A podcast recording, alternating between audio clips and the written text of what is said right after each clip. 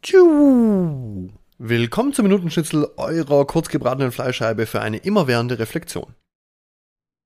Ich habe mich lange Zeit damit beschäftigt zu verstehen oder ich wollte verstehen, warum die Dinge auf der Welt so passieren, wie sie passieren. Warum berichten Medien und Nachrichten, wie sie berichten?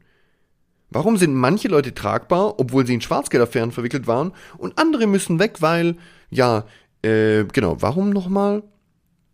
Okay, verstehe ich nicht, aber gut, merke ich mir. Hier wird mit zweierlei Maß gemessen.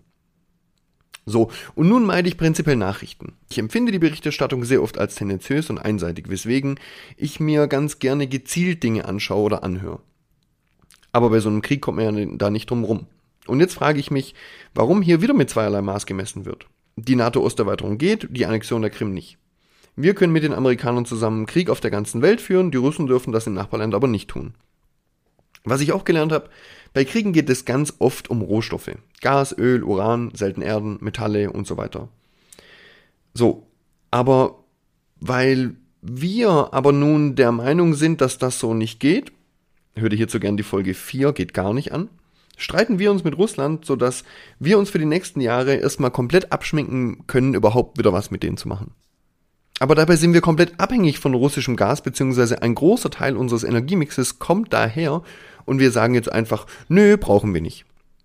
Wir müssen ein Zeichen setzen, das geht so nicht. Ah, okay. Und haben wir denn überhaupt die Möglichkeit, sowas zu sagen? Ich meine, könnten wir uns militärisch denn überhaupt gegen Russland wehren? Ich glaube nicht. Warum wollen wir denen also vorschreiben, was die zu tun haben? Warum sägen wir den Baum ab, auf dem wir sitzen? Und wenn es wirklich daran liegen sollte, dass sich unsere Entscheidungsträger über Russland echauffieren, dann würde ich mir wünschen, sie würden sich die Frage stellen, wo bin ich so wie der oder die, über die ich mich gerade aufrege?